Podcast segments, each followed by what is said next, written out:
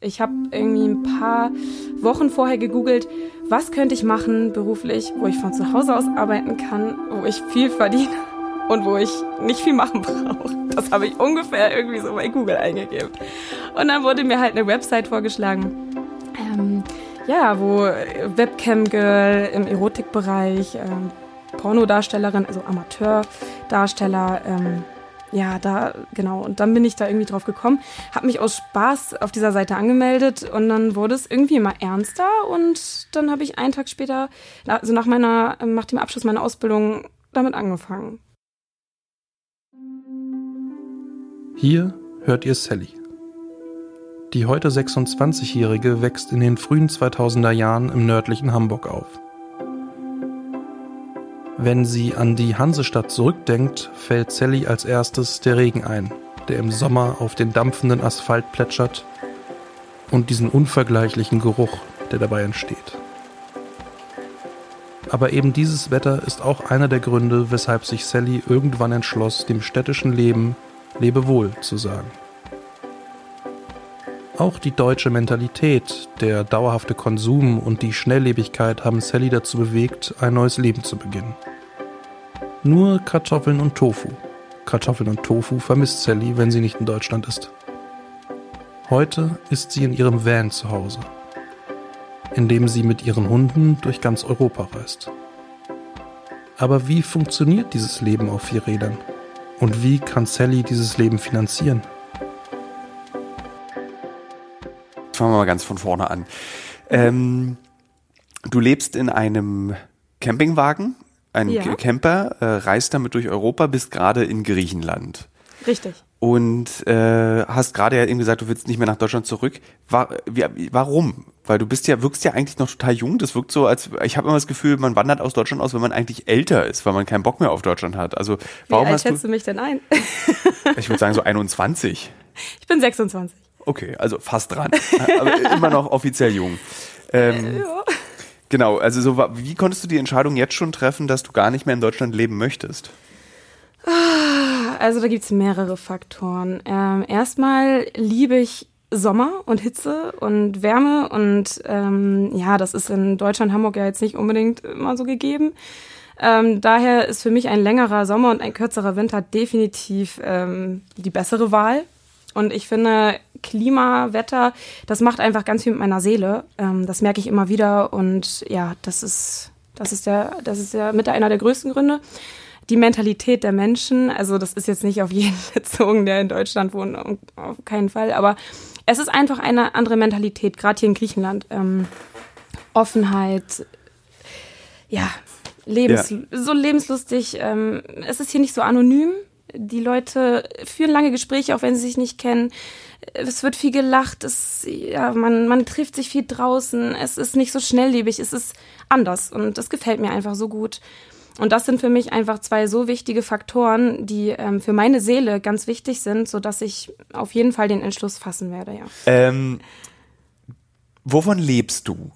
Ich weiß, wovon du lebst, aber ich will dir diese Frage stellen. Also wie, wie finanzierst du dir dieses doch jetzt für mich sehr traumhaft klingende Leben? Also dazu kann ich ein bisschen weiter ausholen. Ich habe, oh Gott, ich weiß jetzt nicht mehr, in welchem Jahr ich meine Ausbildung abgeschlossen habe. Dafür müsste ich jetzt nachdenken. Mache ich jetzt nicht. Äh, auf jeden Fall habe ich meine Ausbildung zur Floristin abgeschlossen. Und genau einen Tag später, ähm, wo der Abschluss war, habe ich nicht mehr dort gearbeitet. Ich habe irgendwie ein paar Wochen vorher gegoogelt, was könnte ich machen beruflich, wo ich von zu Hause aus arbeiten kann, wo ich viel verdiene und wo ich nicht viel machen brauche. Das habe ich ungefähr irgendwie so bei Google eingegeben. Und dann wurde mir halt eine Website vorgeschlagen. Ähm, ja, wo Webcam Girl im Erotikbereich, ähm, Pornodarstellerin, also Amateurdarsteller, ähm, ja, da, genau. Und dann bin ich da irgendwie drauf gekommen, habe mich aus Spaß auf dieser Seite angemeldet und dann wurde es irgendwie immer ernster und dann habe ich einen Tag später, also nach meiner, nach dem Abschluss meiner Ausbildung damit angefangen. Also du nahtlos in einen anderen Beruf übergegangen, von Floristin ja. zu äh, Camgirl. Was macht ein Camgirl? Erklär mal den Hörerinnen und Hörerinnen, was, was die Aufgabe eines Camgirls ist. Also du, du siehst mich dann quasi so, wie du mich jetzt gerade wirklich siehst ähm, vor dir auf einem Bildschirm und ähm, das ist dann halt eine Livecam und gut, dann kommt der ähm, Gast rein in meine Cam und kann mir von seinen Wünschen erzählen, was er gerne sehen würde, was er gerne machen würde. Und ob ich das dann mache oder nicht, das bleibt natürlich mir überlassen. Ähm, meistens sind es aber Wünsche, die ich definitiv erfüllen kann. Und dann haben wir natürlich Spaß vor der Cam. Mhm. Genau. Und dann gibt es einen öffentlichen Chat, wo alle reinkommen können. Und dann kann man mich aber auch noch in den Privatchat einladen, wo dann nur ich und der Gast drin sind und dann halt Spaß zusammen haben können, ja. Und gab es dann nie Scheu? Also, dass du sagst, so, äh, das ist ein schmuddeliger Beruf, das ist ja hm. so, äh, also ich denke das auch nicht, aber sozusagen, das sind ja Gedanken, die normal, glaube ich, sind, dass man, für das viele sagen, ja, nackig im Internet, das Internet vergisst nie, äh, das wird nochmal auf deine Füße fallen. Also hattest du da nie so eine Scheu, dass das irgendwie deine beruflichen Karriere oder Pläne mal äh, umstellen, umwerfen könnte? Hm. Nein, also ich habe tatsächlich nie vor, in meinem Leben noch mal in einer Bank zu arbeiten oder irgendwas. Ich habe auch du eigentlich überhaupt nie. nicht. Ich weiß nie, natürlich, aber ich lasse mir zum Beispiel auch demnächst äh, hier in Griechenland die ganze Hand, den ganzen Arm voll tätowieren. Also ich möchte sowieso nie in einem Beruf sein, ähm, wo ich aufgrund meines Aussehens nicht gewollt werde oder sowas. Das ist überhaupt gar nicht mein Ding. Ähm, natürlich weiß man nie, aber ich lebe, also ich lebe im Jetzt, ich lebe im Hier und Jetzt und so wie ich gelebt habe, angestellt zu sein, von morgens bis abends arbeiten zu gehen, nach Hause zu kommen, zu essen und dann wieder das Gleiche. Das hat mich depressiv gemacht. Das hat mich einfach fertig gemacht. Und das sage ich schon in meinem jungen Jahren, die, noch nicht mhm. so viel gearbeitet hat wie die meisten Leute. Aber so ist es halt einfach.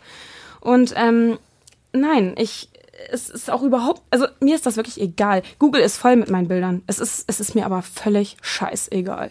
Also es interessiert mich gar nicht, ob der Nachbar das sieht, ob meine Familie das sieht, ob sonst wer das sieht. Es ist mir wirklich sowas von egal. Deine Familie weiß aber bestimmt, sein. dass du das machst, oder? Ja. Wie, ja, wie, alle. also das wirkt, also so selbstbewusst und fröhlich du das erzählst, wirkt es auch so, als hätten die gar kein Problem. Die Frage muss ich, glaube ich, gar nicht stellen. So. Also natürlich hat meine Mutter keine Luftsprünge gemacht, als ja. ich ihr das erste Mal davon erzählt habe.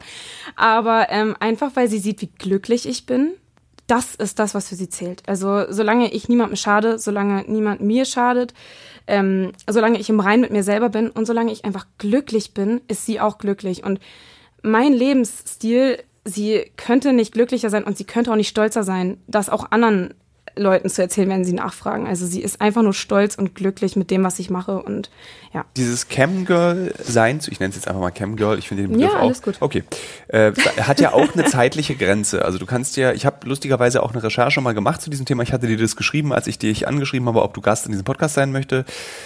Äh, und ich war, hatte eine Frau in äh, äh, Bulg äh, Ungarn oder Bulgarien, ich glaube in Ungarn. Ähm, die älter war. Also die war, glaube ich, Anfang 40 und hat das immer noch gemacht und das war auch okay für die. Sie meint, es ist nur schwer, eben langsam, sie merkt eben, wie schwer es wird, damit jetzt noch Geld zu verdienen. Wie ist denn da deine zeitliche Perspektive? Ich meine, 14 Jahre sind für eine 26-Jährige, das klingt wie 100 Jahre, als wenn das so unvorstellbar lang ist, aber eigentlich ist, jetzt kommt ein alter Satz, äh, alter Menschsatz von mir, die Zeit rast. Also so dieses, mhm. es geht doch schneller vorbei, als man am Ende denkt. Mhm. Du wirst ja nicht für immer Camgirl sein können in Griechenland am Strand. Irgendwie, oder wie denkst du dir das? Oder ist dir das, denkst du das gar nicht gerade? Also doch, ich mache mir schon, also ich mache mir nicht viele Gedanken, aber ich mache mir schon Gedanken dazu. Ähm, erstmal, es gibt auch Milfs, ne? Das stimmt. Der Seite so ist ja. es ja nicht. Aber ähm, also der Plan ist, also ich denke, bis Mitte 40 kann man das echt noch ganz gut machen. Ähm, Jetzt ist es natürlich gut, wenn ich jetzt richtig reinhaue, sodass ich mir wirklich was Großes aufbauen kann, sodass ich wirklich gut auch in der Zukunft davon leben ja. kann. Es hat ja auch alles etwas, ich will jetzt nicht weit ausholen, aber es hat auch alles etwas mit Werbung zu tun. Das heißt, man verdient von alleine. Na? Ja. So, ohne dass man auch irgendwas tut. Das, dahin soll, da soll die Zukunft auch hingehen. Ähm, so Affiliated-Kram, ne? Ähm, aber ich denke, bis Mitte 40 kann man das super machen und danach schaue ich einfach, was kommt. Und äh, wenn ich mir dann nochmal ein kleines Café aufbaue oder sonst was, dann, dann ist es halt so. Ja, das werden wir dann sehen. Irgendwas werde ich machen und ähm, ja. Was machst du, wenn der Alltag zuschlägt und spürst du den manchmal? Also die aufregendste Situation, die man in seinem Leben haben kann, kann sich auch irgendwann alltäglich anführen. Und hast du das, merkst du das schon? Das stimmt. Ähm, das kenne ich wenn man irgendwas Neues hat, wie langweilig das nach, ein, ja, nach einiger Zeit wird und zur Gewohnheit und so. Nein, das habe ich überhaupt gar nicht. Überhaupt gar nicht. Ähm, das Gute ist ja auch, dass ich immer an andere Orte fahre, dass ich immer in andere Länder fahre. Es kommen immer wieder neue Situationen auf dich auf, äh, auf dich zu. Das, das ist, hm. das ist ja logisch. Ähm, nee, habe ich nicht das Gefühl. Mm -mm. Also, nee. Das ist jetzt Also, nicht so, als wenn ich mir jetzt, ja. Also, weil ich glaube, dann also, findest du das Camgirl-Sein auch aufregend noch? Also ist das etwas, was wo du Ach, du meinst jetzt, du meinst jetzt den Job. Job und jetzt, aber auch dein äh, Alltag, also das so, Leben. ach Also so. irgendwann habe ich, ich hab, wei- weiß nicht, ob es passiert, aber ich kann mir vorstellen, dass selbst dieses, ja, jetzt wieder Wasser holen, morgen ist bewölkt, der Akku nicht voll, hm, Hunde müssen pullern, ich muss wieder raus, äh, ah, um 15 Uhr kommt der und der und da muss ich dann mich, also dass das dann zu so einer Art Routine wird einfach. Nee, also tatsächlich nicht. Ähm, es passiert ja auch immer wieder was Neues. Ich habe, äh, als ich das letzte Mal von Griechenland nach Deutschland wieder gefahren bin, habe ich einen Straßenhund mitgenommen, den ich dann auf einen Lebenshof gebracht habe. Ähm, ich habe, ich mache ja, ich mache ja immer neue Sachen. Dann sehe ich meine Familie auf einmal wieder nach so einer langen Zeit, was auch wieder voll aufregend ist. Dann treffe ich neue Leute, dann mache ich das und das. Dann bin ich mal in einem Wald, dann bin ich mal am Strand. Äh, in zwei Monaten bin ich auf einem großen Festival. Wo fährst du Nee, hin? also äh, aufs Masters of Puppets ähm, in Tschechien. Ah, ich, das ist, glaube ich, sowas wie die Fusion, nur noch krasser, glaube ich, ne? Also es ist halt nicht so Kommerz. Es, es sind so die richtigen finde Szene-Leute. das, so, ich finde das so witzig, weil die Fusion war wirklich ja, jahrelang überhaupt nicht Kommerz und jetzt ist Ja, es aber das mittlerweile stimmt. ist es auch einfach eine, eine Kommerzveranstaltung ja, geworden. Ja, mhm, Ähm, ja. Ja, da freue ich mich voll drauf. Also du bist warst bei My Dirty Hobby und hast es dann privat betrieben wahrscheinlich erstmal oder hast du es dann Äh, über My ne, ich war, ich war auch ähm, dort exklusiv, Mhm. aber ähm, habe da halt weniger bekommen als jetzt. Ja. Ja, und dann wurde ich abgeworben von Visit X, weil die mich halt toll fanden. Und ähm, weil wir auch aus diesem Vanlife, wollten ja da so eine Marke draus machen oder haben wir auch, aber es soll halt noch steigen. Ne? Es Eine sollte gute wirklich Idee. Ich finde es schon so Ja. aus vermarktungstechnischer Sicht so irgendwie die, die verrückte Genau. Frau, die irgendwie durch Europa reist und sich am Nachmittag sonnengebräunt dann kurz mal Zeit nimmt. Ja, also so Camgirl auf Reisen Ja. wollten wir das so machen. Und ähm, ich, oh, ich muss echt sagen, ich habe es am Anfang so verkackt, ne? Eigentlich ist es so einfach. Und wir, und hätte ich mir echt von Anfang an so richtig Mühe gegeben, dann wäre ich jetzt schon wo ganz anders. Ähm, wir wollten das wirklich richtig, richtig groß Ja. hochziehen, dass es auch damit eine, ein eigenes Shop, so mit, sag ich mal, irgendwas, was so Thema ist, so Thermoskan mit meinem Logo drauf. Ja. Ich habe auch ein Logo und sowas, so, so eine Sachen halt. Ja, ich gebe mir seit einiger Zeit jetzt wieder sehr viel Mühe und das ist dann auch alles wieder in Aussicht. Ähm, Was ja. heißt denn Mühe geben? Also bist, du bist besonders nackt? Regelmäß Ja. Re Nein, Regelmäßigkeit ist mit das A und O. Kontinuierlich Sachen machen. Telegram, ähm, Webcam, Videos produzieren und hochladen. Bist du auch bei OnlyFans? Sowas halt. Oder? Nee, nee, das darf ich, also das darf ich vertraglich Okay, nicht. gut. Also nicht Ja. gut, sondern okay, interessant. ja. Ja, ähm, genau, einfach Kontinuierlichkeit. Also das ist A und O und das habe ich halt echt schleifen lassen. Ja, und ähm, genau, dann wurde ich abgeworben, bekomme da jetzt halt deutlich mehr. Ähm, worauf wollte ich denn nochmal hinaus? Genau, wie diese Arbeit einfach funktioniert, war die Frage. Also du und äh, dann bist du eben bei dieser Plattform exklusiv, hast Ja, so eine genau, Art, genau. Äh, gibst eigentlich selber vor, was dein Timetable ist, wann du dann online kommst. Was Ja, gehört ja, noch? Also genau. du meintest eben Videos produzieren, Telegram. Was gehört noch dazu, um dieses Business aufrechtzuerhalten? Ähm, auch auf jeden Fall den Leuten, also es gibt auch ganz normalen Nachrichtenchat Mhm. auf VisitX, da, da chattest du einfach mit den Leuten. Das ist auch ab und zu mal wichtig, alle Nachrichten zu beantworten. Ähm, auf Instagram auf jeden Fall auch Nachrichten beantworten, so nervig das auch ist. du hast ja glücklicherweise Ähm, und dann- mega. Ich habe dir auch auf Instagram, glaube ich, geschrieben. Habe ich dir auf Instagram geschrieben? Ja. ne? Ja, ja, Nee, Quatsch, ja, Reddit. ja, du hast bei Reddit. Ja, aber dann, genau, Genau. aber dann auf, auf Instagram Ja. haben wir auch noch geschrieben, ja. Ähm, ich hätte jetzt, das Ding ist, ich hatte ja vorher äh, bei MDH, Mhm. also bei My Dirty Hobby, hatte ich ein anderes ähm, Insta-Profil. Da habe ich halt so 6000 Follower. Und das hä- hätte jetzt eigentlich auch schon, ich hätte jetzt schon bei, also ich hätte wäre jetzt schon bei 15.000 oder sowas, wenn ich das einfach weitergeführt hätte. Ich wurde aber gebannt wegen anzüglichen Bildern, Mhm. bla bla bla. Ähm, und deswegen habe ich jetzt halt dieses neue Vanlife äh, Camgirl-Profil. Das war ganz witzig, als ich gestern deine Stories gelesen habe, waren so Bilder von Hunden und plötzlich sitzt du auf dem Bett und irgendwie äh, machst du, ich bin gleich online und machst dann also so äh, Werbung für dich selbst. Und ich so, huch. Und ich glaube, ich saß auch gerade irgendwie im Büro und alle guckten auf, über meine Schulter und ich so, nee, Moment, das ist, äh, das hat nichts. Du Schlingel, du. Nein, ähm, ja, das ist schon irgendwie alles ein bisschen zusammengewürfelt, aber so ist mein Leben halt auch, ne? Für einen Film aus dem letzten Jahr habe ich viel zur digitalisierten Erotikbranche recherchiert und mit Menschen gesprochen, die eigenständig und selbstbestimmt mit ihrem eigenen Körper Geld verdienen. Für einige ist das der Inbegriff des Feminismus, sich emanzipiert seines eigenen Körpers zu bemächtigen und damit Geld zu verdienen. Kritiker sagen allerdings, dass diese Menschen, die freiwillig mit ihrem Körper Geld verdienen, der viel kleinere Teil ist in dieser Branche. Die meisten allerdings werden nämlich durch irgendeine Art Zwang oder Abhängigkeit in diese Branche geleitet. Das ist sicherlich richtig und auch ein wichtiger Punkt. Sallys Beispiel zeigt aber auch, dass die digitale Sexarbeit wirklich viele Möglichkeiten bietet, selbstbestimmt als Sexarbeiterin zu arbeiten und sich damit ein freies Leben nach den eigenen Vorstellungen zu verwirklichen. Sallys Leben klingt nach einem einzigen großen Abenteuer. Aber war es wirklich immer so einfach, wie das bis hierher klingt? Und wieso hat Sally diesen Wunsch, freier als alle anderen zu sein?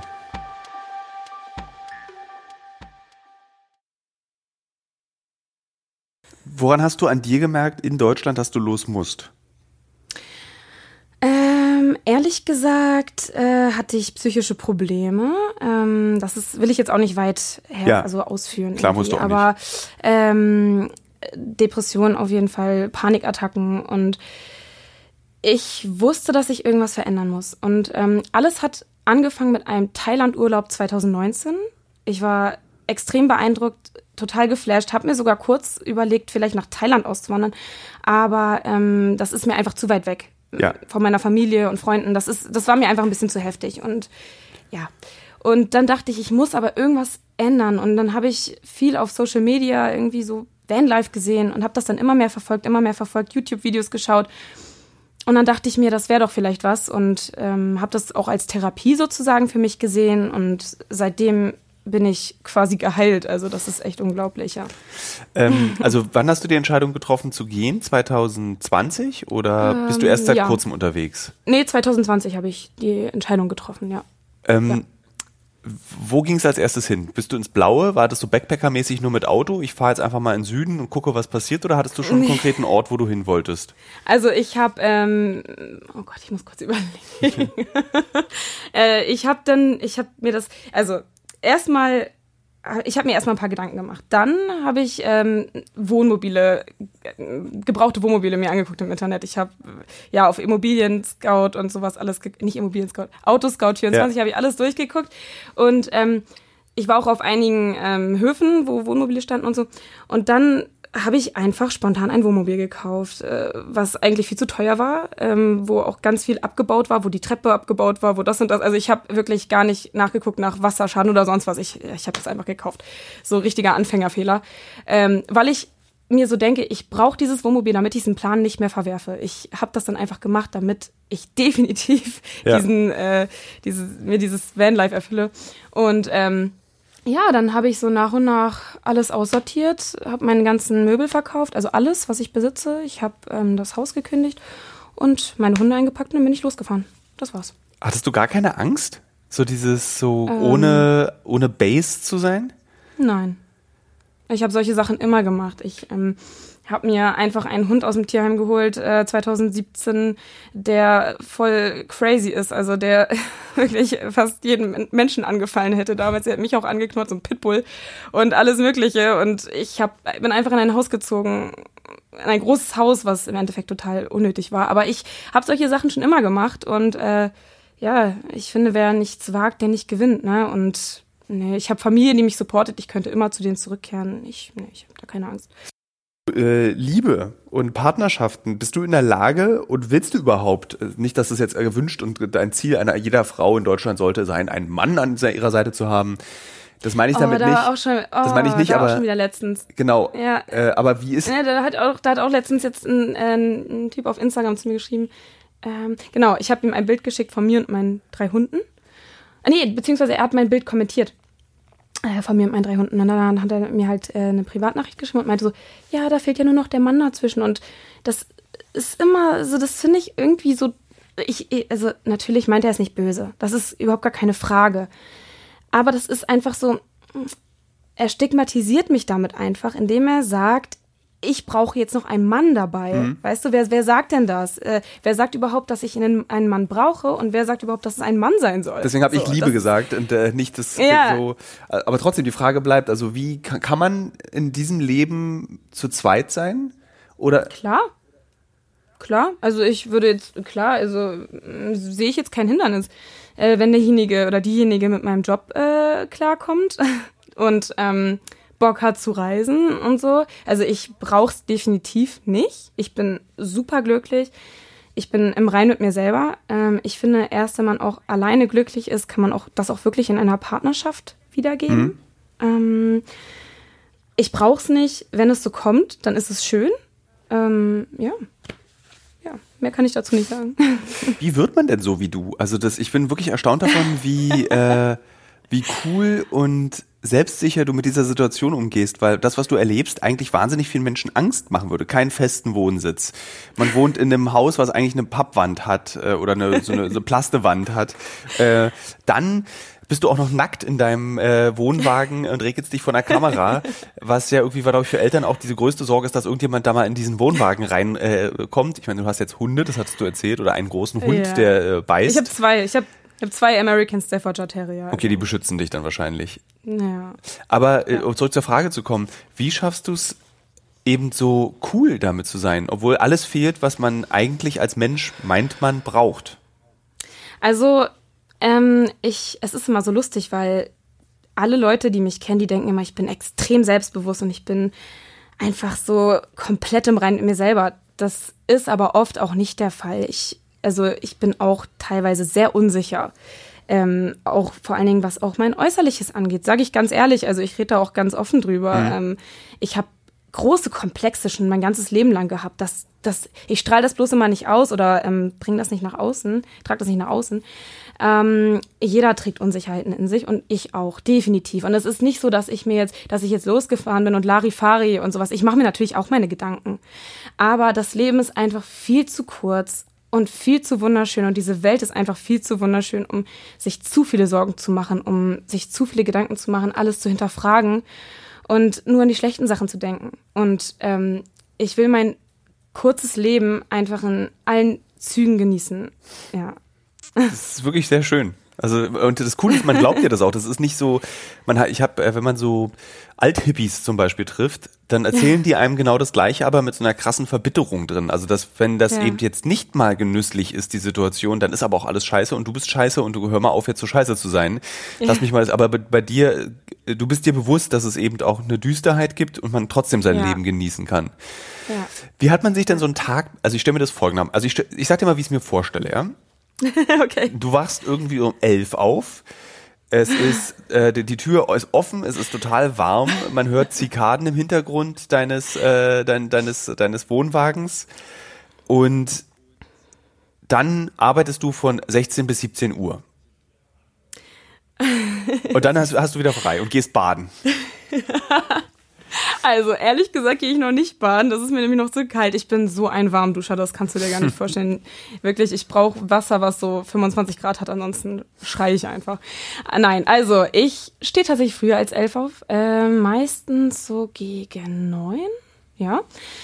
Dann gehe ich erstmal mit meinen Hunden raus. Dann lasse ich meine Hunde. Meine Hunde sind übrigens den ganzen Tag draußen. Also die, ich stehe ja immer oder meistens an Stränden. Die sind den ganzen Tag draußen. Da habe ich auch schon oft gehört, wie kannst du denen das denn antun in so einem kleinen Wohnmobil? Nee, nee. Also die sind den ganzen Tag draußen und machen ihr Ding. Ähm, dann mache ich mir Kaffee, Tee und frühstücke. Ich frühstücke echt viel immer morgens. Ich esse richtig viel morgens. Ich habe immer schon großen Hunger morgens. Und ähm, ja, dann oh, verplemper ich manchmal so ein bisschen Zeit, sitze noch mal rum, äh, setze mich in die Sonne draußen, spiele mit meinen Hunden. Ich kuschel ganz viel mit meinen Hunden am Tag. Ähm, und dann gehe ich meistens so, ja, gegen 15 Uhr vor die Cam. Ähm, ich will es eigentlich schon viel früher schaffen. Ich würde mir wünschen, immer schon morgens vor der Cam zu sein. Kriege ich aber meistens nicht hin. Dann so meistens drei Stunden. Dann gehe ich nochmal mit meinen Hunden raus. Ja, und dann esse ich nochmal, dann vielleicht abends nochmal vor die Cam. Aber ist natürlich auch mal unterschiedlich, ne? Ja. Aber äh, auch immer das, was halt anfällt. Wasser auffüllen, ähm, einkaufen gehen. Ja. Was würdest du sagen, Oft- ist, ist ja. der Unterschied von diesem Tagesablauf zu deinem Tagesablauf als Floristin? Weil ich meine, es klingt jetzt, Oh. die, die Vorstellung davon, dort zu sein, ist total schön, aber die Abläufe klingen trotzdem so, als wäre es ja eigentlich relativ normal, also sehr viel Alltag. Ja, also das, das, der große Unterschied ist einfach, dass ich mir meinen Alltag selber einteilen kann. Das ist der große Unterschied da drin. Und natürlich, also als Floristin bin ich acht Stunden auf der Arbeit gewesen, ne? mit, mit einer halben Stunde Pause. Das habe ich natürlich jetzt gar nicht. Ich arbeite drei, also ich, ich muss ja auch nicht vor die Cam gehen. Ich kann auch mal sagen, einen Tag oder ich kann auch sieben oder acht Tage sagen, ich mache jetzt gar nichts. Ja. Ne? Also ähm, es, ist, es ist wirklich, also ich kann mir das ja selber einteilen. Ähm, es ist ein großer Unterschied. Einfach auch, weil mir meine Arbeit super viel Spaß macht. Florist hört sich schön an, hört sich naturverbunden an, ist es jetzt im Endeffekt aber nicht mehr für mich, weil zum Beispiel gebundene Sträuße, die man sich für drei Tage dahin stellt, die dann wieder eingehen, die dann in irgendeiner Zucht da ähm, gezogen werden, das ist nichts Natürliches. Um jede, um, um zehn Blumen Plastik rum ist auch nichts Natürliches. Das ist ich, für mich nicht mehr vertretbar. Ähm, ja, kann ich nicht mehr so, also Ja. ist für mich nicht mehr vertretbar. Und ja, ah nein, es ist für mich einfach frei sein. Ich, ich, ich möchte nie, unter niemandem stehen, der mir sagt, was ich zu tun und zu lassen habe. Das kann ich einfach nicht mehr. Da bin ich nicht der Typ für, da war ich noch nie der Typ für. Ich war wirklich die schlechteste, ich war immer Klassenschlechteste in der Schule, immer. Ich war fast nie in der Schule. Ich habe immer mein Ding gemacht. Nicht, weil ich faul bin oder sowas, sondern einfach, weil ich ich, ich will frei sein. Und das war schon immer so. Meine Chefin äh, in meiner Floristenausbildung hat immer gesagt, du arbeitest zwar gut, aber das bist du nicht. Du musst frei sein. Und ich dachte immer, was redet sie denn da? Also, sonst will sie mich loswerden. Aber sie hatte einfach sowas von Recht.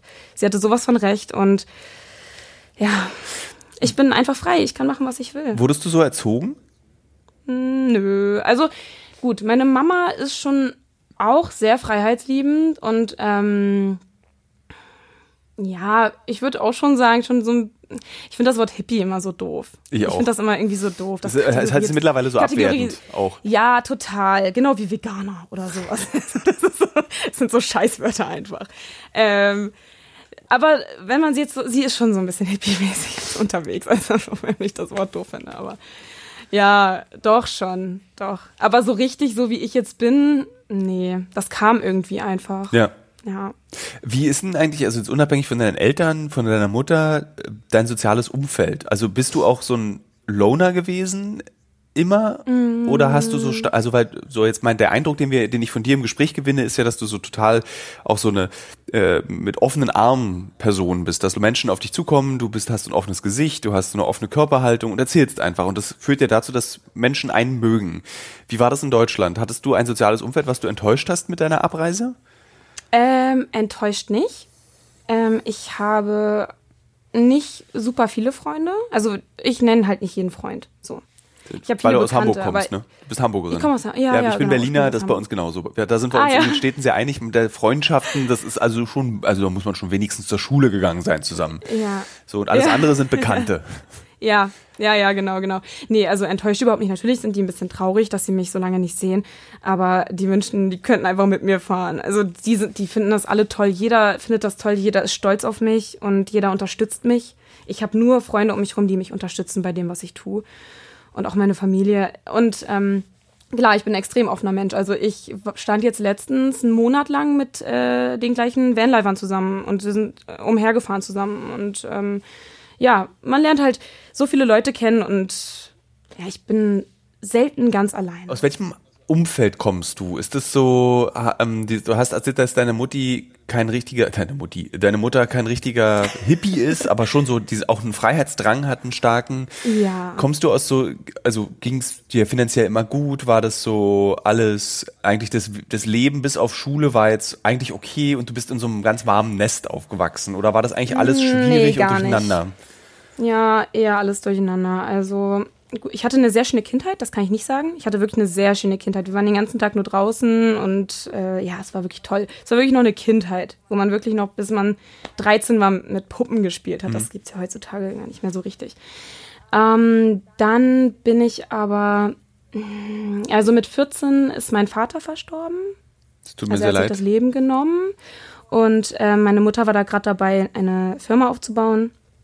Und weil wir dann auch diese Unterstützung nicht mehr hatten und alles drum und dran, ähm, ja, sind wir dann obdachlos geworden. Oha. Und ähm, ja, waren dann mit unseren Hunden, habe ich dann bei einer Freundin gewohnt und sie bei meiner Schwester. Und das war eine wirklich sehr harte Zeit in meinem Leben, extrem hart. Also da kann man nicht von Sicherheit oder sonst was äh, reden. Und ähm, na, dann fing das halt alles mit der Goa-Szene so richtig an und Schule war dann halt auch nicht mehr so präsent. Also es war wirklich, ich will jetzt nicht zu viel davon erzählen, von dieser ganzen Hm. ne, Zeit, Feierzeit und so, aber es war, es, es war sehr ungesund für Also, die Seele das und für ist den so- Körper.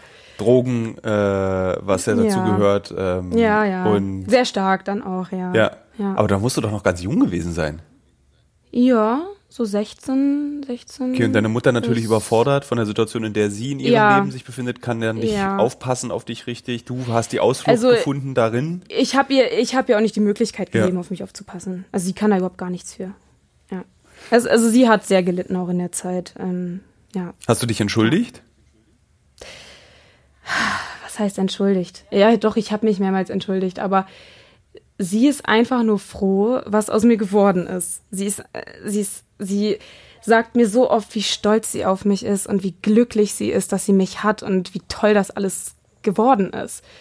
Und sie sagt, sie lernt so viel durch mich jetzt mittlerweile ähm, über Umwelt, Tiere, Tierschutz, ähm, Umweltschutz, alles drum und dran und über Freiheit und über alles, Ja. all sowas. Und sie könnte nicht stolz auf mich sein. Und ähm, es ist ja auch, ich bereue auch nichts, muss ich ganz ehrlich sagen, weil alles, was, was du erlebt hast, macht dich ja zu dem, was du jetzt bist. Und wer weiß, wenn vielleicht nur eine Nuance anders wäre aus meiner Zukunft, ob ich jetzt nicht vielleicht ganz woanders wäre. Und das würde ich mir überhaupt nicht vorstellen wollen. Von daher ist alles gut, wie es gekommen ist. Ja. Kommt sie dich besuchen Und, auch? Also so ist sie dann auch dann mal äh, eine Woche bei dir und ihr macht dann, hängt dann zusammen Mhm. am Strand ab? Ähm, leider noch nicht, ist aber auf jeden Fall in Planung. Aber sie will auch nach Griechenland auswandern, also genauso wie ich dann irgendwann. Ja, sie will es vor mir machen. Es ist auch ihr Traumland und äh, ja, Glaubst du, dass du dieses, also diese Negativerfahrung, die du als Kind und Jugendliche hattest durch den Selbstmord deines Vaters, durch dieses, äh, ich würde jetzt wahrscheinlich in der, in der Rückschau ist es eine Negativerfahrung, aber in der Erfahrung selber war diese Goa-Partys und Drogen war ja eher Spaß, als dass es, glaube ich, was Furchtbares ist. Äh, glaubst du, dass dieses unstete Leben dich vorbereitet hat auf das Leben, was du jetzt lebst? Das Stete im Unsteten, so wirkt es auf mich. ähm, ja, ich würde es sagen, doch, auf jeden Fall. Mhm. Ja, das würde ich auf jeden Fall sagen. Oh, das ist alles, das ist echt schwierig zu erklären, aber ähm, ja, definitiv hat es mich, hat es, es hat mir geholfen, mich selber zu finden. Alles, was ich bisher erlebt habe, definitiv. Ich, ich bin froh um jede Erfahrung, die ich gemacht habe. Natürlich nicht um das, was damals passiert ist. Ja. Ich würde es natürlich, äh, was heißt rückgängig machen, dann wäre auch wieder alles anders. Aber ich bin froh um jede Erfahrung und es hat mich zu dem gemacht, was ich bin. Und ich kann einfach nur sagen, ich bin in der Blüte meines Lebens und ähm, ja, alles davon hat, hat mich weitergebracht. Ja. Sallys Offenheit berührt mich ehrlich. Ich frage mich, ob das Auswandern, das Vanlife, ob das ein Ausbruch war. Ein Ausbruch aus ihrer Vergangenheit, aus ihren Depressionen und ihrem Umfeld. Ich könnte das sehr gut verstehen. Ob Sally Angst davor hat, sesshaft zu werden und sich ein normales Leben aufzubauen? Ob sie Angst davor hat, weil sie selbst erfahren hat, wie schnell so ein normales Leben in sich zusammenfallen kann, das man sich mühsam aufgebaut hat. Trotz oder vielleicht gerade wegen ihrer schmerzhaften Vergangenheit macht Sally den Eindruck, als wäre sie sehr selbstbewusst, als wäre sie auf ihrer Reise gewachsen und widerstandsfähiger geworden, als wäre sie auf ihrer Reise gewachsen und widerstandsfähiger geworden. Sally hat einen Weg gefunden, sich selbst zu heilen und zu reisen, unterwegs zu sein und alleine und selbstständig zu leben, das formt Menschen. Ich möchte wissen, wie das Leben im Camper in der Praxis funktioniert und ob es immer so schön und glamourös abläuft, wie es die Travel-Influencer auf Instagram suggerieren. Und du bist einfach losgefahren, dann, dann in den Süden. Also du hast dich dann entschieden, diesen Van zu kaufen. Du hast du ihn ausgebaut oder hast du ihn dann noch? Nein, nein, das ist ein Wohnmobil. Das ist ein richtiges Wohnmobil. Okay, also du hast dann das So ein Wo- Rentnermobil. Also cool, ja, die kenne ich, kenn, kenn ich sehr gut. ähm, und du bist dann einfach, und äh, genau, du hattest dann dieses Rentnermobil. ähm, und wusstest du da schon, dass du nach Griechenland fahren wirst? Ja, also ich fand Griechenland schon immer toll, aber ich hätte niemals gedacht, dass ich so beeindruckt bin von Griechenland. Und eigentlich äh, hätte ich auch schon viel, also viel mehr Länder bereisen müssen, aber irgendwie bin ich ziemlich hier hängen geblieben. Das liegt an mehreren Sachen. Die Leute sind einfach so offen hier, du wirst hier nicht weggeschickt als Wildcamper, du ähm, hast überall Wasserquellen, äh, Frischwasserquellen, das gibt's hier einfach an jeder Ecke. Ähm, also die Bedingungen sind einfach perfekt. Ja, deswegen, ja. Ähm, und wie, genau, wie, genau, wie habe ich mir das vorzustellen? Also du campst auch wild. Also du bist jetzt nicht auf dem Campingplatz mit Steckdosenanschluss für dein Auto, sondern du stehst wirklich dann in der Natur und Ja. guckst. Ja, also ich war, nachdem ich losgefahren bin und das erste Mal in Griechenland angekommen bin, stand ich, glaube ich, für zwei Wochen auf einem Campingplatz. Und das war aber der einzige Campingplatz, den ich je besucht habe. Also genau. Ich habe äh, Solarpaneele, ich habe alles Mögliche, was ich brauche. Also ich kann komplett autark stehen, ja. Und das funktioniert auch. Also du kannst dann, wenn man Ja. Solarpaneele hat, Paneele hat, wirklich auch seinen Laptop aufladen. Ja, ja, ja, das reicht. Okay. Also die, die Solar Solarpaneele brauchen einen Sonnenstrahl und schon habe ich gefühlt 100% Strom, der hält dann für drei, vier Tage. Ähm, und ansonsten habe ich halt auch meinen Wechselrichter ähm, und meine, oh Gott, wie heißt denn das noch? Ich keine Ahnung, ist auch nicht so wichtig, was heißt, aber es heißt, dass du wirklich autark sein kannst. Ja. Was würdest du sagen, sind so die Top 5 Vorurteile oder äh, Klischees vom Vanlife, die nicht stimmen? Also wenn ich zum Beispiel, also ich, ich folge auch ein paar, weil natürlich ich das auch geträumt habe, dieses immer, äh, weißt du, aussteigen, einsteigen, anderer Ort, immer schöne Orte und das ist Vanlife-Leben sieht auf jedem Instagram-Account perfekt aus. Es gibt nie Probleme. Das sind total perfekt eingerichtete Vans. Die sehen aus wie Designwohnungen. Ähm, das sieht aus, als auch, weil sie es immer mit Weitwinkel filmen und fotografieren, sieht es immer aus, als wären es 100 Quadratmeter. So, ähm, was, was ist so eigentlich die große Vanlife-Lüge? Das ist eher die Frage, die nicht stimmt über das, was man aber im Internet sieht die ganze Zeit. Ja. Ähm, also, oh Gott, da muss ich jetzt noch mal ganz kurz überlegen, weil eigentlich stimmt alles. ähm, ja gut, also sag ich mal, als ich zum Beispiel diesen Wasserschaden hatte und Schimmel an verschiedenen Stellen, da habe ich aber auch wirklich Stories gemacht, wie ich geheult habe. Wie ich wirklich einfach geheult habe, weil ich nicht mehr konnte, weil ich da Schimmel gefunden habe, weil ich da Schimmel gefunden habe, weil ich da Schimmel gefunden habe. Oh mein Gott, echt, das war so schlimm. Also ich äh, poste dann auch so diese Real-Life-Sachen, ne? Aber so eine richtige Lüge. Das war ist eigentlich eine reicht eigentlich als Antwort. Also du, das ist natürlich viel Arbeit. Vanlife Leben heißt nicht, dass es immer nur im Klappstuhl sitzen ist, Nein, nein, nein, nein, nein, nein, auf gar keinen Fall. Also wenn man sich jetzt die Profile anguckt, wo wirklich nur die ganz tollen Bilder gepostet werden und nur immer freudestrahlend und nichts Negatives, dann ist das natürlich nicht wahr. Also so wie bei jedem Instagram-Profil, ob es jetzt Vanlife ist oder ob es jetzt was weiß ich Ja. ist. Ähm, aber ich persönlich äh, muss echt sagen, dass es echt so toll ist, wie es sich anhört. Also echt. Ähm, ja. Dieser Van, den du jetzt hast, wie groß ist der? Der Camper. Ähm, das, äh, der ist sieben Meter lang und knapp drei Meter hoch. Also Ja. und wie, also so, so 14 Quadratmeter. Wenn man jetzt zwei Meter breit ist, der wahrscheinlich. Ja, also das Ding ist, es sind halt Möbel auf den meisten. Also ich habe wirklich einen schmalen Flur, ne? Ähm, da können sich die Hunde gerade so drehen. Aber ähm, ja, es ist so zwölf Quadratmeter, habe ich auch schon mal ausgerechnet. Ja. Ja, doch, irgendwie sowas. Und reicht dir das, was du jetzt dort Ja, hast? voll. Also ich muss sagen, einige Leute reisen echt mit so einem umgebauten T4, wo sie nicht mal drin stehen können, wo sie das nur ein Bett drin haben. Das finde ich wirklich faszinierend. Also das, das könnte ich, ich könnte das nicht. Ich könnte das nicht. Das, ich, also gut, vielleicht ähm, machen die es auch nicht so lange wie ich. Ich brauche aber diesen Luxus, wenn ich wirklich da komplett drin wohne. Ich habe halt ein kleines Bad. Genau, das wollte ich gerade fragen. Klo ist dabei und du musst Genau, jetzt nicht immer genau. ins Gebüsch oder so. Ja, genau. Und das ist echt schon echt großer Luxus für mich. Das brauche ich auch einfach. Ne? So, ich, ich liebe es auch, eine Tür zu haben, die ich einfach mal zumachen kann. So einen kleinen Raum, sowas. Und ich habe halt eine Dusche äh, drin, ich habe eine Dusche draußen. Ich habe, ähm, also ganz hinten ist halt ein Hochbett. Es ist eigentlich so ein Familienwohnmobil. Ja. Äh, un unten ist, ist quasi dann das Hundebett, also das untere Bett von dem Hochbett. das ist voll geil. Ich kann da sogar die Tür zuziehen bei der Fahrt.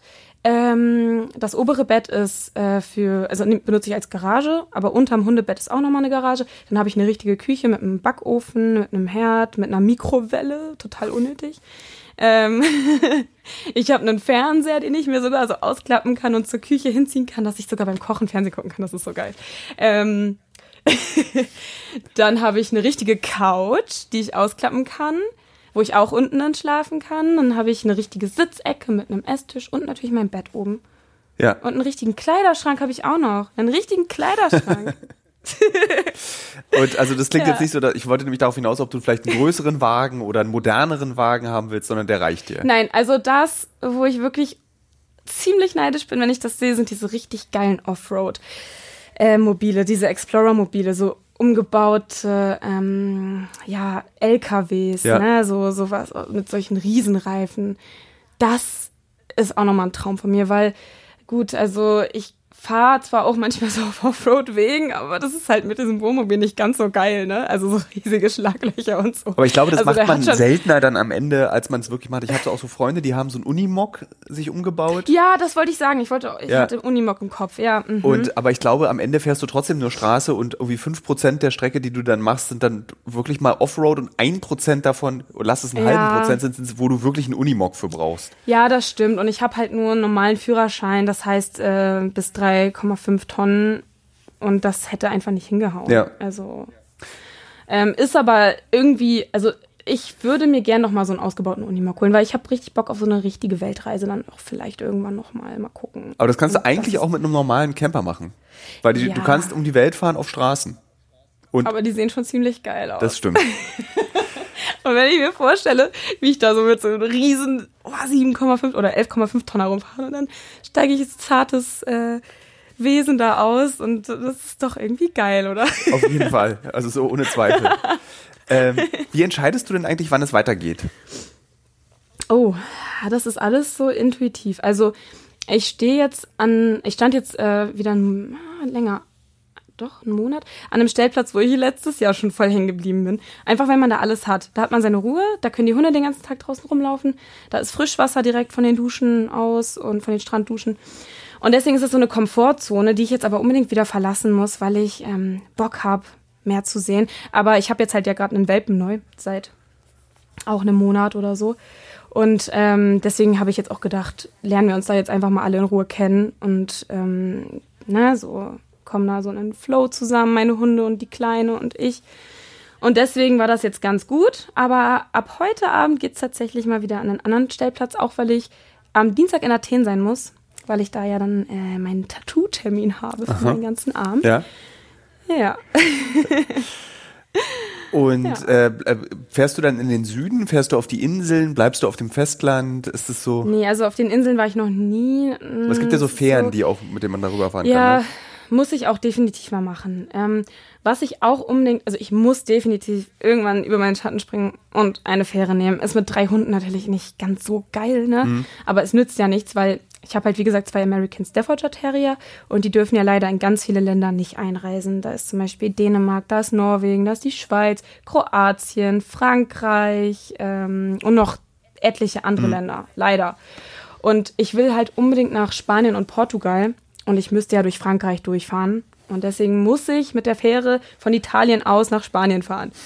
Ich komme sowieso nicht da drum rum. Ja, und deswegen wird's ähm, darauf hinauslaufen. Irgendwann halt Spanien und Portugal lasse ich mir nicht nehmen. Ja. Ähm, ja, mal gucken, wann, es jetzt, wann die Zeit ist. Jetzt steht aber erstmal an, äh, in einem Monat fahre ich nach Deutschland. Und ähm, weil ich dann einen Termin habe. Und dann werde ich nach Tschechien fahren, nach Deutschland. Zu diesem Festival? Dann, ja, dann werde ich da erstmal einen Monat so. Tschechien habe ich auch noch nicht richtig gesehen. Werde ich mich da Ich glaube, Tschechien im Sommer Wälder ist, glaube ich, sehr schön. Ja, Ja. und die Wälder und sowas, da habe ich auch richtig Bock Ja. drauf. Ne? So sehr ich den Strand auch liebe, aber ich muss dreimal am Tag diesen Sand da rausfegen. Es nervt auch mit drei Hunden. Ey, oh. Und ähm, ja, dann aufs Festival und dann wahrscheinlich im Hochsommer nach Skandinavien, Schweden, Finnland. Dänemark darf ich ja nicht und Norwegen auch nicht. Und, und äh, dann wahrscheinlich in die Türkei über den Winter. Und dann habe ich keinen Plan erstmal. Also du bist gar nicht mal, ich dachte, ich habe dich jetzt so richtig in Griechenland verortet, sondern du bist eigentlich so ein ein Bürger des europäischen Kontinents. Ja, Du wohnst einfach überall. ja, ich wohne überall, ja. Also, ähm, so Backpacking habe ich mir schon oft gedacht, wäre schwierig für mich, weil ich liebe es, meinen eigenen Space zu haben. Also mein, mein kleines Zuhause. Und das, das Wohnmobil reicht mir dafür. Da fühle ich mich wohl, da kann ich mich gehen lassen und sowas. Äh, das reicht mir aber vollkommen und ich fühle mich wirklich dann einfach überall zu Hause. Ja. Das ist irgendwie toll und sehr modern, wenn man Ja. sich überall zu Hause fühlen kann. Was für ein Verhältnis baut man eigentlich zu seinem Wohnmobil auf dann über die Zeit? Also das ist ja wahrscheinlich dann so, äh, da, Ich liebe es so sehr. das, Oh, es ist mein Baby. Ich, ich bin gerade dabei, alles weiß zu streichen. Ich habe halt ein, also mein Wohnmobil ist Baujahr 2015. Ah, auch also relativ halt neu. Alt. Genau. Nee, also und nicht deswegen alt, hat genau, Es, es ist neues genau. Wohnmobil. Und deswegen, ja, und deswegen hat es keine echten Holzmöbel. Das ist ja dann heutzutage alles Spanplatten mit so einer Holztapete drauf. Und deswegen, also ich habe immer gesehen, wie die ganzen Leute ihre alten Wohnmobile von innen weiß streichen, diese alten Holzmöbel. Und es sieht so geil aus, ne? Und ich habe diese Holztapeten so gehasst. Das sieht einfach so, so, scheiße aus. Und ich habe nie eine Farbe gefunden, einen Lack, der auf dieser scheiß ähm, Tapete, sorry, wie auf die Scheiß, auf dieser scheiß Tapete hält. Und jetzt habe ich endlich mal so einen Lack gefunden, der darauf hält, so, so Kunststoff. Und ich bin jetzt gerade dabei, alles weiß zu streichen. Ähm, ja, und das sieht so geil aus. Und ich liebe dieses Wohnmobil über alles. Es tat mir natürlich sehr weh, als ich jetzt diesen Wasserschaden hatte. Ich muss das auch alles nochmal so richtig ähm, ja, machen lassen und Ja. auch nochmal selber ein bisschen was da arbeiten. Aber ich habe eine sehr große Verbindung zu meinem Wohnmobil aufgebaut. Ich lasse es jetzt demnächst dann auch noch, also im, im Herbst oder Winter lasse ich es dann in der Türkei auch noch bekleben, folieren, weil echt, also diese Streifen an den Seiten, wo die typischen Streifen auf Wohnmobilen, wirklich jeder, der mein Wohnmobil gesehen hat, wo ich irgendwie auf einem neuen Platz gefahren bin, hat gedacht, da steigt jetzt ein Rentnerpärchen aus. Jeder. Und das hasse ich. Obwohl an den Grenzen ist es sehr praktisch. Ne? Also ich werde nie angehalten oder so von der Polizei. okay, wenn du jetzt Goldfolie raufmachst und das so glitzert, dann wirst du wahrscheinlich angehalten. Ja, also der Plan ist jetzt, also ich will mit meiner Mama, wenn ich in Deutschland bin, ähm, auf die auf die Motorhaube so eine Sonne mit vier Augen und so ähm, Mandalas raufmalen, dann könnte es schwieriger ich, werden. ja, aber ja. Das ist dann für jeden Grenzbeamten ist das eine, okay, ein Drogenkonsument. aber egal, ich liebe. Jetzt die erwachsenen Zuhörerinnen und Zuhörer dieses Podcasts werden sagen, die Frau möchte einfach nicht den Ernst des Lebens facen, wahrnehmen. Ah, den habe ich schon so kennengelernt. Also ich kenne den Ernst des Lebens. Aber come on, ey, ganz ehrlich, warum soll ich denn, warum soll ich denn mein Leben so verbringen, so, so ernst? Und es läuft doch auch so. Ich, ich, es ist ja nicht so, dass ich jetzt irgendwie auf der Tasche von anderen Leuten lebe. Ich, ich, ich verdiene ja mein eigenes Geld. Ich sitze niemandem auf der Tasche. Und warum soll ich denn anders leben? Also, Ja, was kostet denn so also in Griechenland ein Grundstück? Oh, es kommt Also sagen wir mal am Meer oder an. Meer nah und du siehst es Meer. Also es soll auch, äh, es muss auf jeden Fall mit Meerblick sein. Ja. Ich will auch definitiv mit den Schweinen zu Fuß zum Meer gehen können. Also das will ich auf jeden Fall. Das ist auch ein sel seltener Lebenstraum, den man nicht oft hört. Ich möchte gerne mit Schweinen zu Fuß zum Meer gehen können. Oh, kennst du das auf den Bahamas Ja. wo die, oder wo auch immer das ist? Wo Ja. die, oh, das ist so süß, ne? ähm, ja, äh, ähm, ach so, die Grundstückspreise. Es kommt drauf an. Also ich habe mir jetzt schon ein paar hier angeguckt, so mit, wenn man jetzt so sieben, von 7000 Quadratmetern ausgeht, möchte auch hier in der Nähe vom Kalamata ähm, gerne ein Grundstück haben. Ich fühle mich sehr wohl hier. Und ja, dann ist es schon so, also es ist von bis, aber im Schnitt, es ist wirklich so erschwinglich 80.000, 90.000. Mit Häuschen oder nur das Land?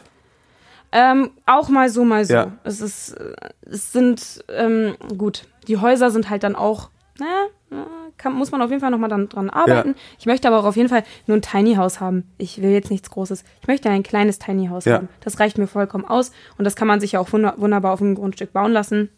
Was aber auf jeden Fall da sein muss, ist ein Pool. eine Außendusche und eine Außenküche, weil ich will eh die meiste Zeit meines Lebens draußen sein. Ja. Und dann natürlich auch Selbstversorger. Alles selber anbauen, für das wenigste einkaufen gehen müssen. Also eigentlich bist du ein klassischer Hippie, muss man mal sagen. Hippie, Hippie mit so ein bisschen Bequemlichkeit. Und ja, duschen. Freie Liebe. Und duschen. Freie Liebe in, in einer Beziehung geht für mich gar nicht. Okay, also ist- Duschen ist wichtig. Monogamie ist wichtig. Oh, Also bist du so ein halber Hippie. Ja, ja, halb. genau. Dann danke ich dir für das Gespräch. Ja, ich danke dir auch. Liebe Hörerinnen, liebe Hörer des Auswanderer-Podcasts, ich schreibe ja für den Fokus immer ein kleines Porträt über die Menschen, die ich für diesen Podcast treffe. Und ich habe mir nach der letzten Ausgabe gedacht, warum lese ich nicht einfach mal dieses Porträt vor, damit Sie, liebe Hörerinnen und Hörer, einen Eindruck davon bekommen, wie die Menschen auf mich als Schreiber wirken. Deswegen wünsche ich jetzt viel Spaß mit dem Porträt über Sally. Sally lebt im Nirgendwo. Sie hat keinen festen Ort, keine Stelle, an die sie zurückkehren kann, kein vertrauter Geruch einer Wohnung, die nach einer langen Reise auf sie wartet. Sie kann nicht nach Hause kommen, weil sie kein Zuhause hat. Zumindest wenn das Zuhause definiert wird, wie es die Elterngeneration tat. Die Boomer. Ein Haus, eine Wohnung, ein Ort fest verankert nah am Arbeitsplatz. Die Sehnsucht der Überschaubarkeit eines Lebens manifestiert in der Vorstellung, wie ein Leben zu sein hat. Sally könnte nicht weiter davon entfernt sein. Sally lebt nämlich überall. Sie zieht wie ein Wandervogel durch Europa den Jahreszeiten hinterher. Meistens im Warmen, sagt sie. 26 Jahre alt, ein rotblondes, fast unsichtbares Wesen, das mit fester Stimme erzählt, als würde sich von einem langen, beschwerlichen Leben ausruhen. Vermutlich hat sie bis hierhin auch kein einfaches Leben geführt. Deutet nur an, spricht von Problemen in der Pubertät, Drogen und zu frühes, zu schnelles Erwachsenwerden. Die Flucht von zu Hause, so klingt es, war auch eine Flucht vor ihr selbst.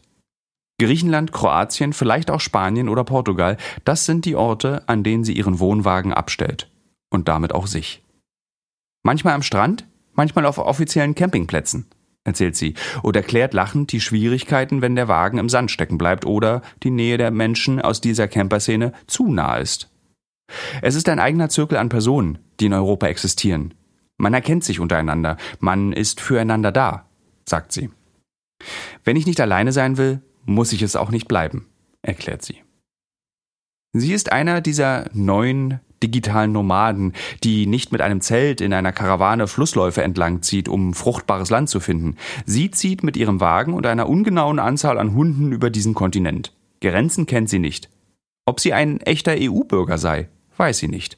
Aber ich entspreche auf jeden Fall der Idee des grenzenlosen Europabürgers, sagt sie. Das funktioniert, weil sie ihre Wohnung immer dabei hat. Sie lebt dieses Leben, das viele Menschen anstreben und noch mehr träumen davon. Campervans, umgebaute VW-Busse, Lieferwagen zu Einzimmerwohnungen umgebaut sind ein Trend. Nicht nur auf Instagram, sondern auch in der Wirklichkeit. Besonders die unter 30-Jährigen träumen von diesem Leben auf der Straße. Das, was sie unter Freiheit verstehen, ist das, was den Alten Angst einjagt. Keine Wurzeln. Ich lebe in meinem Wohnwagen und habe mich noch nie so glücklich gefühlt wie jetzt, sagt sie. Was sie meint, ist eindeutig. Mit wenig auskommen, wenig benötigen, unabhängig sein, alleine sein. Sich aus diesem hastig drehenden Karussell einer kapitalistischen Gesellschaft herauswerfen. Und einfach mal gucken, was passiert. Sally ist glücklich, aber für Eltern stellt dieses Leben einen Albtraum dar. In Sorge um ihre Töchter und Söhne, wenn sie sich in fernen Ländern bewegen und dann auch noch in einem Wohnwagen. Meine Mutter findet das toll, sagt Sally. Sie würde sie in allem unterstützen. Sie betont das sehr, auch weil Sally ihr Geld nun ja ungewöhnlich verdient. Früher habe ich auch Pornos gedreht, sagt sie. Aber heute mache ich OnlyFans. Auf der Plattform können Nutzer gegen monatliche Beträge pornografische Inhalte von Influencern kaufen. Der direkte Kontakt zum Modell, die Nähe zur nackten Person sorgt für Erfolg. Und Sally ist erfolgreich. In guten Monaten verdient sie mittlerweile vierstellige Beträge. Das reicht zum Leben im Camper, das ist mehr als genug, sagt sie. Sie könnte mehr verdienen, aber sie will sich nicht stressen. Sie hat nicht das Karussell verlassen, um es wieder zu betreten. Aber wie sie ihr Geld verdient, ist egal. Ob sie als Model nackt oder angezogen das Geld verdient, mit dem sie dieses Leben leben kann, spielt keine Rolle. Am wichtigsten für Sally ist die Tatsache, dass sie einfach so leben kann. Immer unterwegs, nie irgendwo fest, ihre Hunde bei sich und das Gefühl zu wissen, 9 to 5 muss sie nicht mehr machen. Vermutlich nie wieder. Und das gibt ihr Ruhe. Liebe Hörerinnen, liebe Hörer, ich möchte einen kleinen Hinweis auf die Folge in zwei Wochen geben und möchte da ganz ehrlich sein. Bevor ich mit Annika und Julian gesprochen habe, dachte ich, oh, eigentlich habe ich darauf keinen Bock. Schon wieder zwei, die sich entschieden haben, einfach aus Deutschland auszuwandern, weil hier ja irgendwie alles so nervt. Aber als wir das Gespräch geführt haben, stellte ich fest, dass die beiden wirklich eine sehr besondere Geschichte haben und, und das hat mich noch mehr überrascht, außerordentlich reflektiert über ihre Entscheidung, in die Bretagne zu ziehen und was es bedeutet für sehr junge Menschen, dieses Leben in Deutschland, das extrem viel Sicherheit für sie geboten hat, aufzugeben, einen alten Bauernhof zu kaufen, einen alten Bauernhof zu kaufen, ihn zu sanieren und vielleicht ein Geschäftsmodell darauf zu entwickeln. Ich würde mich sehr freuen, liebe Hörerinnen und Hörer, wenn Sie in zwei Wochen wieder reinhören und mir dann dabei folgen, wie ich mich erst gelangweilt und dann vollkommen begeistert mit Julian und Annika über das Leben in der Bretagne unterhalten habe. Wenn ihr diesen Podcast mochtet, dann tut mir doch bitte einen kleinen Gefallen und abonniert ihn auf all den Plattformen bei Spotify, gebt uns Sternchen, gebt uns Bewertungen und Die Auswanderer ist ein Podcast produziert von PQPP2 GmbH im Auftrag des Fokus Magazin.